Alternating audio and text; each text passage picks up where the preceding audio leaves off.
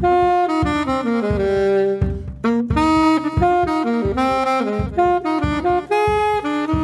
ist die 23. Folge des Verdi Selbstständigen Podcasts von und mit Kathi Ziegler.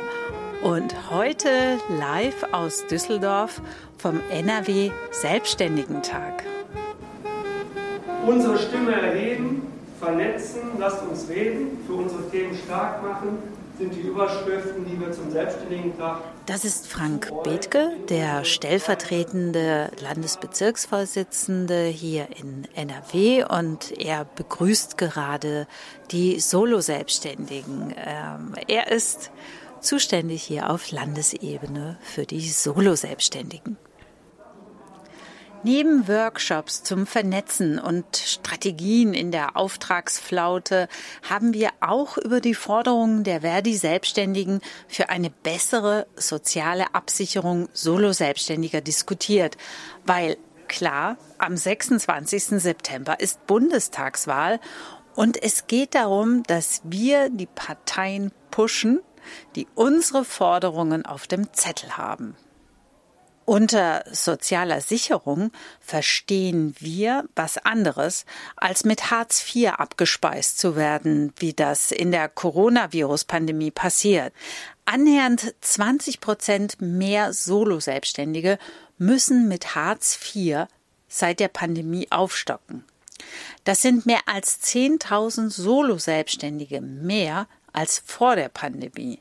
So berichtete das Redaktionsnetzwerk Deutschland am 15. September. Allein das ist ja schon krass. Aber viel krasser ist, dass nach aktuellen Zahlen der Bundesagentur für Arbeit fast 80.000 Solo-Selbstständige überhaupt mit Hartz IV aufstocken müssen, um über die Runden zu kommen. Solo-Selbstständige in der Krise, so heißt mein Podcast. Deshalb habe ich beim Verdi Selbstständigen Tag in Düsseldorf ein paar Leute gefragt. Jetzt seit Beginn der Pandemie, nach anderthalb Jahren, wie geht's dir? Mittelschlecht. ja, mir geht es eigentlich nicht gut dabei. Mir läuft irgendwie die Zeit so davon. Ich werde jetzt älter und so und das ist an und für sich ziemlich blöd. So, so fühlt sich an wie verlorene Zeit muss ich ganz ehrlich sagen. Also ich habe mir das ein bisschen anders vorgestellt. Den Übergang vom Berufsleben in die Rente habe ich mir etwas anders vorgestellt, als wie es jetzt passiert. Ja, mir geht es eigentlich ganz gut. Ich bin dieses Jahr ins Literaturübersetzen eingestiegen, trotz Corona. Und jetzt äh, sammle ich fleißig Stipendien und Seminare in dem Bereich und ich bin auch wieder bin auch froh, dass es wieder äh, Präsenzveranstaltungen gibt, weil das, das ist doch einfacher, das Netzwerken da, als über Zoom oder so? Äh, sagen wir mal so, gesundheitlich geht es mir nicht so gut, hat aber nichts mit Corona zu tun. Ne? Äh, ansonsten wie immer. ja, mir geht's gut. Mir geht's besser denn je. Ich habe ein paar Sachen in der Zeit geregelt. Unter anderem habe ich meinen Nebenjob aufgegeben und bin seit kurzem voll solo selbstständig. Ich fühle mich an sich gut. Es sind ganz schlimme Sachen gelaufen während der Pandemie und auch wirklich ganz gute Sachen. Und ich habe viel gelernt und ja, sind einige Leute auf der Strecke geblieben, wirklich in meinem Freundeskreis. Äh, eine Frau hat sich umgebracht, eine Künstlerin, und das ist ziemlich äh, tragisch. Und ja, andererseits habe ich Sachen gemacht, die ich vorher nicht gemacht habe.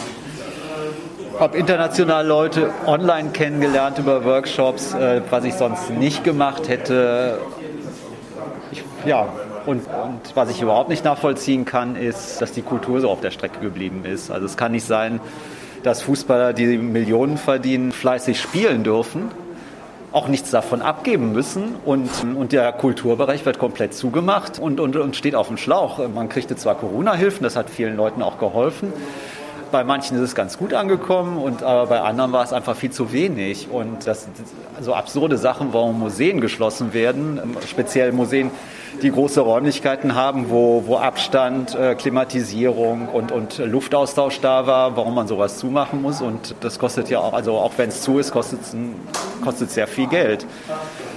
Und auch bei anderen Kultureinrichtungen und Sachen, also dass die geschlossen werden mussten. Das ist sehr schlimm. Und auch, äh, was ich besonders äh, heftig finde, ist auch für die Kinder halt. Also was da abgeht. Äh, ich habe aus dem Freundeskreis mitgekriegt, eine Freundin, die, ähm, die Klavierunterricht gibt, Einzelunterricht, ähm, das nach dem nach dem ersten Lockdown, dass sie wieder Unterricht gegeben hat und, und die Kinder wirklich verschreckt waren, wenn sie die Noten umblättern wollte halt. Die hat die Noten umgeblättert und das Kind ist auf Seite gesprungen und hat gesagt, äh, Hilfe, du, äh, du kommst mir zu nah halt. Also dass da so dass da wirklich so eine Panik auch entstanden ist halt und, und äh, kleinere Kinder das gar nicht richtig, richtig einschätzen können, was da halt abgeht. Und ich glaube, da, äh, da müssen wir, also da muss ganz viel aufgearbeitet werden. Ja, also es geht mir auch gut. Äh, ich habe mich daran gewöhnt, dass Veranstaltungen halt online laufen. Der positive Effekt, Reisekosten fallen weg. Der negative Aspekt, ich finde es eben immer noch ganz schön, Leute in Präsenz zu sehen. Deswegen finde ich es auch ganz toll, dass es jetzt geklappt hat, diesen selbstständigen Tag in Präsenz durchzuführen und nicht online. Und ich genieße jede Veranstaltung, wo ich auf Menschen leibhaftig treffe.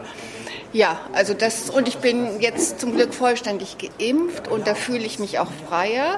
Und ich hoffe, dass äh, wir das schaffen, wirklich eine Impfquote zu erreichen, wo bald wieder die Normalität einkehrt. Ich bin die ersten drei bis sechs Monate fast zusammengebrochen. Ich habe wirklich ernsthaft gedacht, äh, ich brauche ärztliche Unterstützung, finanzielle sowieso, aber ich war wirklich äh, kurz davor, also richtig Lebensängste zu äh, entwickeln.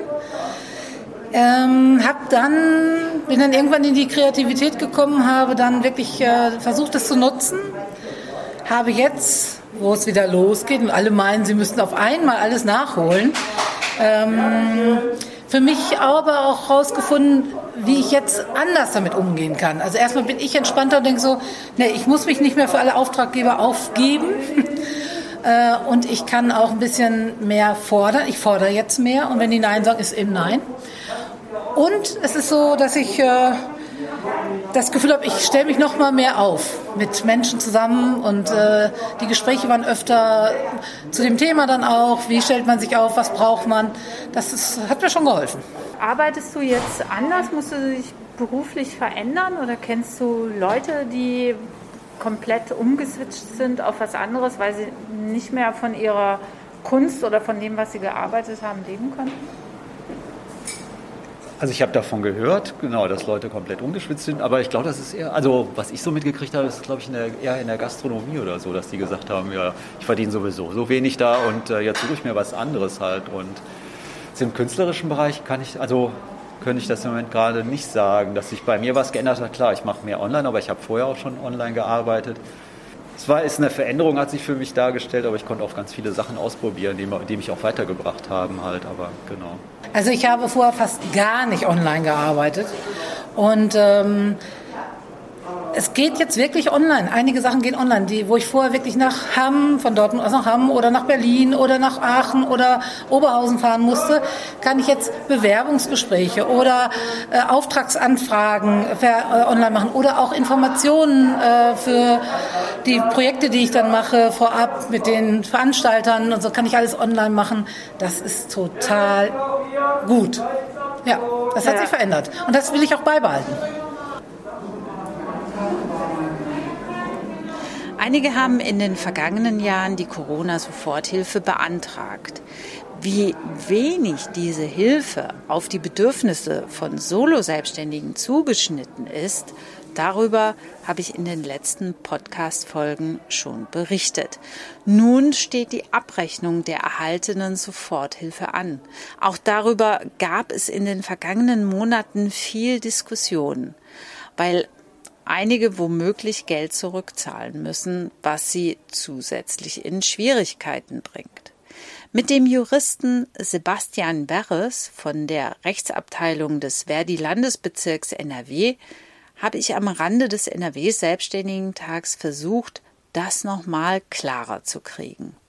Alle, die Soforthilfe beantragt haben, haben ja jetzt diese Aufforderungen bekommen, äh, die, ähm, diese Soforthilfe abzurechnen, also gegenzurechnen. Und dem müssen sie ja Folge leisten. Also da gibt es ja kein Vertun. Ja. Also das, das sehe ich schon so. In der äh, maßgeblichen Richtlinie, die diese äh, Förderung äh, geregelt hat, ist es die Aufforderung oder die Verpflichtung drin, dass man im Prinzip Rechenschaft ablegen muss über die Verwendung der Gelder, die man da bekommen hat. Ähm, die Gelder sind ja nicht einfach so ausgekehrt worden, sondern die waren ja immer für, mit einem bestimmten Zweck verbunden. Ähm, das war die Deckung des sogenannten Liquiditätsengpasses.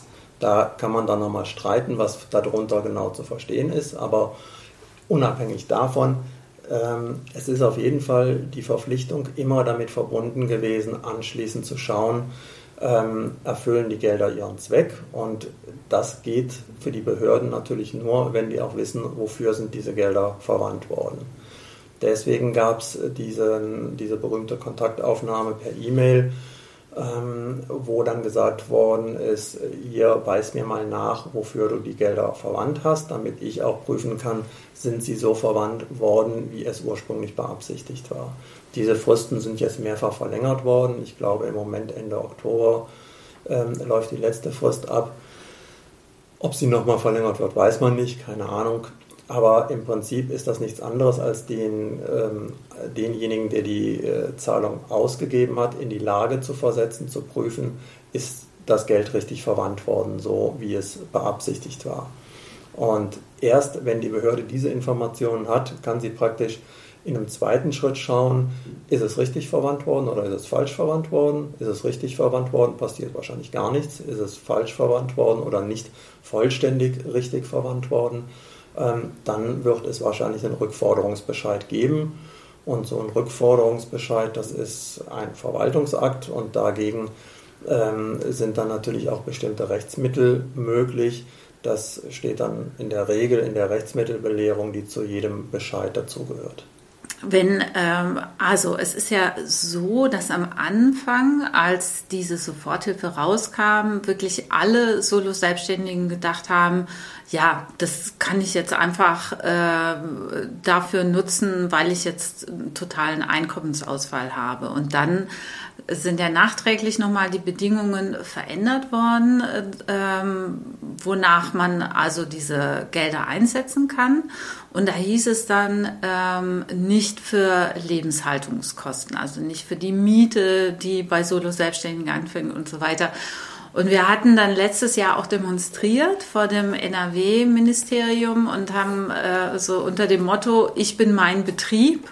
Also meine Betriebskosten, äh, die, die fallen durch mich sozusagen selber an und äh, deswegen finden wir das nicht gerechtfertigt.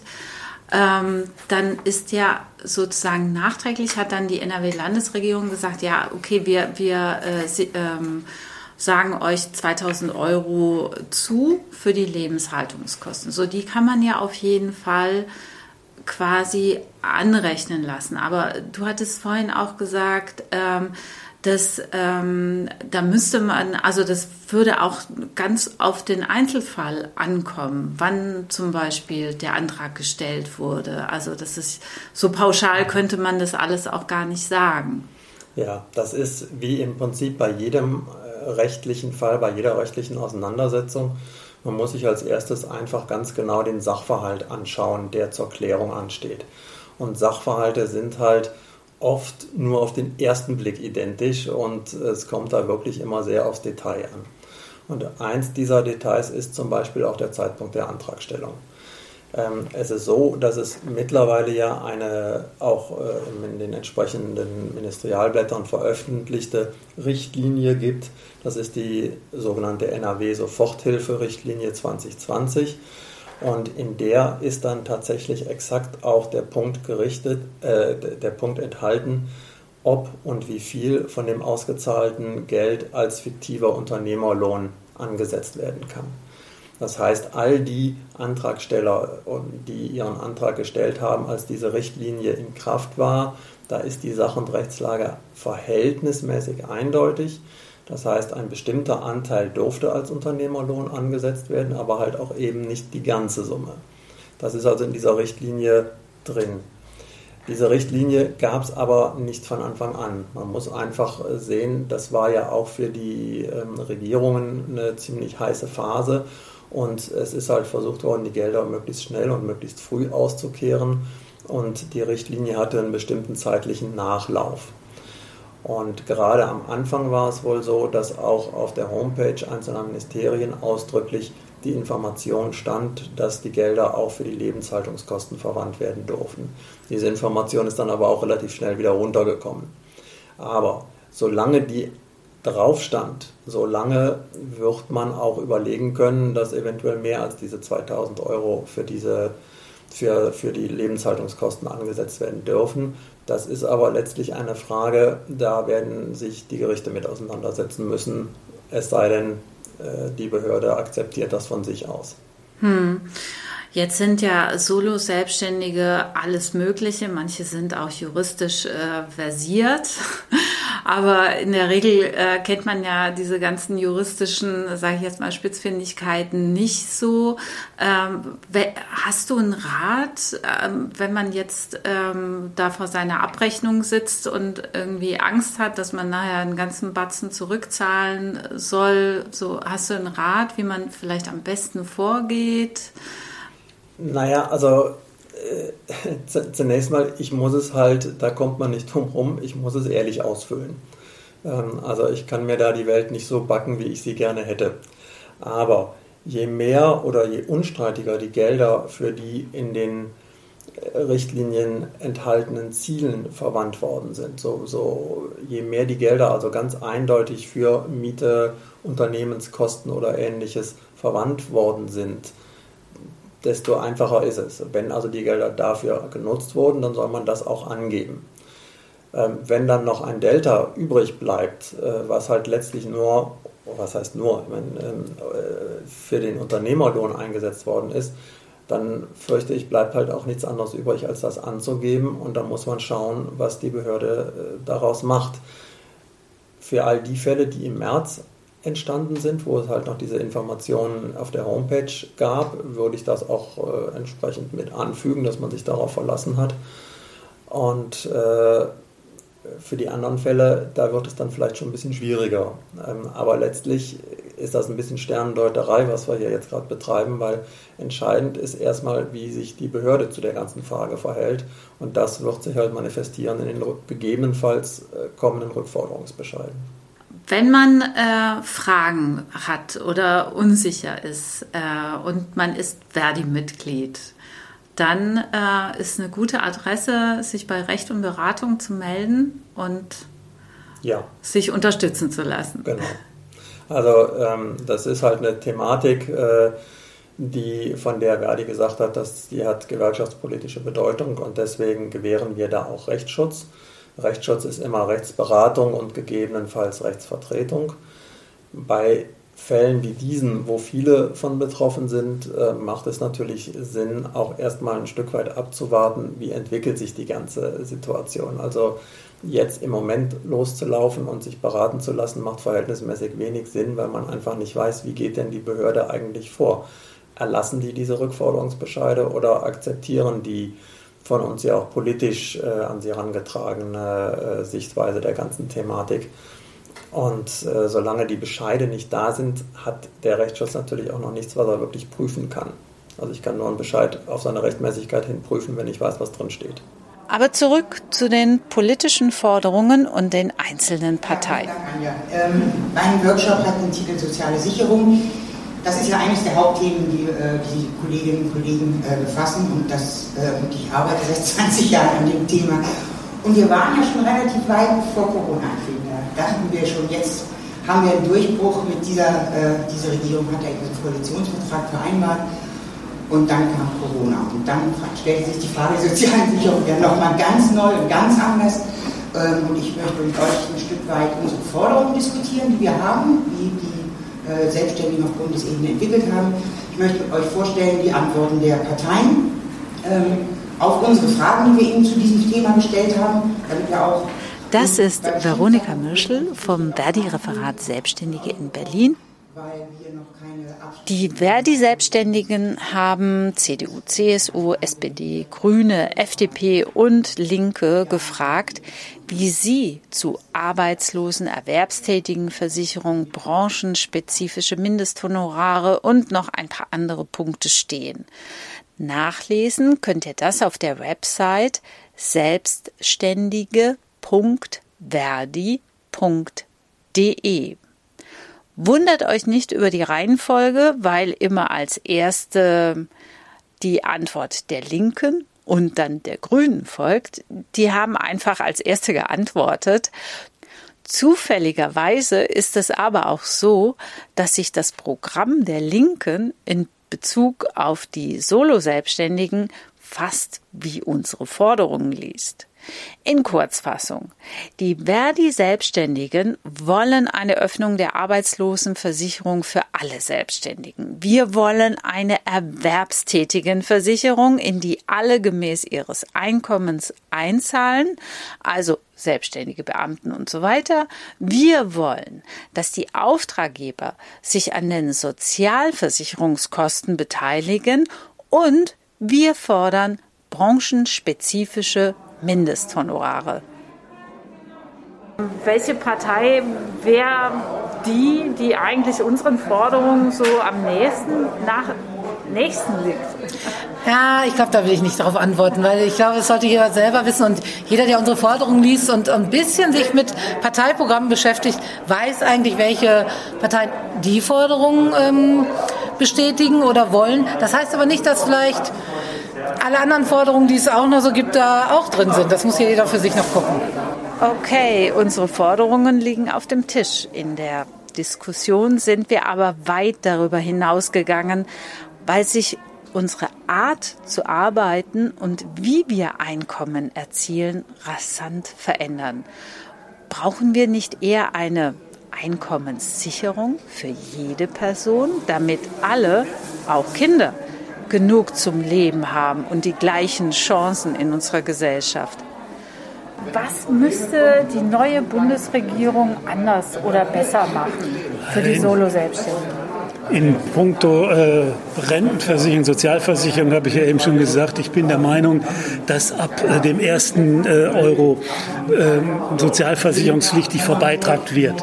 Das hat erstens Verwaltungsvereinfachungen, äh, denen man nicht mehr wieder äh, permanent nachfragen muss, gehörst du jetzt zu den äh, Minijobbern oder zu den äh, geringfügig Beschäftigten oder was weiß oder bist du jetzt Student oder Schüler, sondern du verdienst Geld, also Beitrag, Punkt Ende.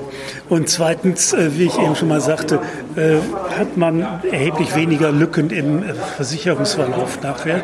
Und wenn ich weniger Lücken und mehr Beiträge gezahlt habe, ist die Rente natürlich auch entsprechend höher.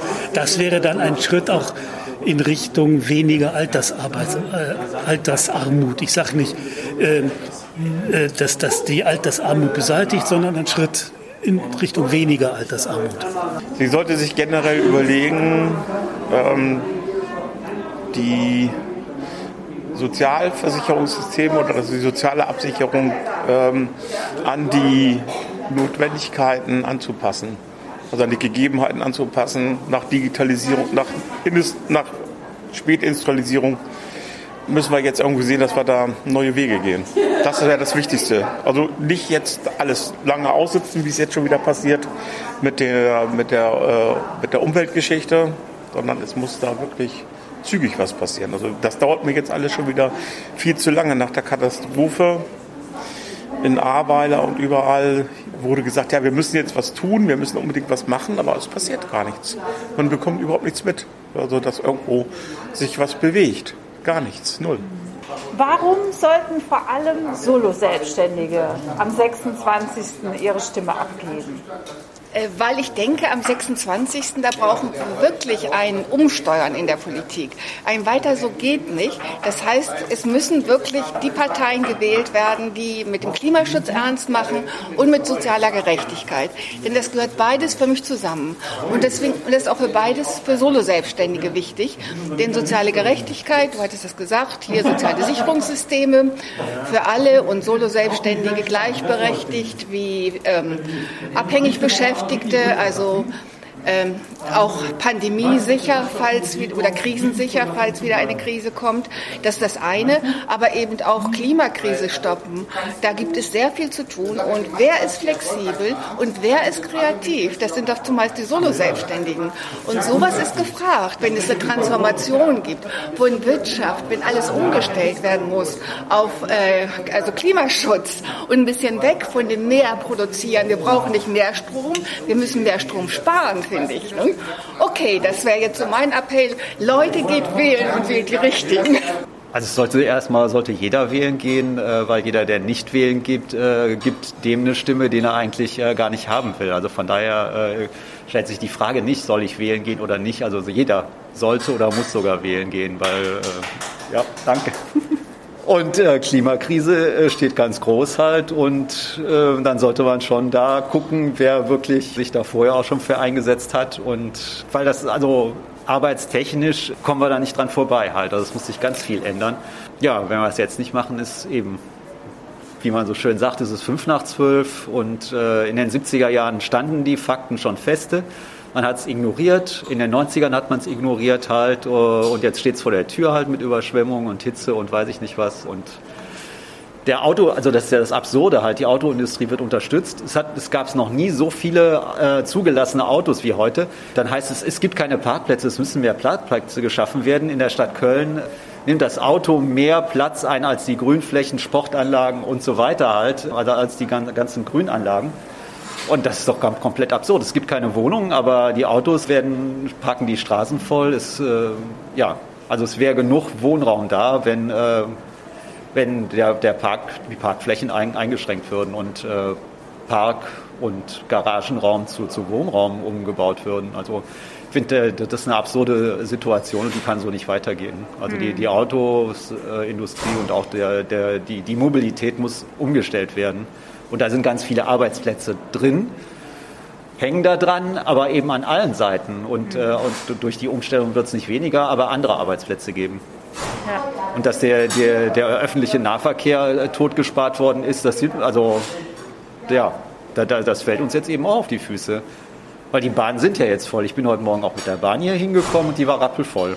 Und ja, äh, dann heißt auch. es, man soll, man soll Abstand halten. Also ich glaube, das hat mit Selbstständigen bei mir nicht viel zu tun. Ich glaube, alle müssen wählen gehen. Aber das ist ja grundsätzlich meine Haltung.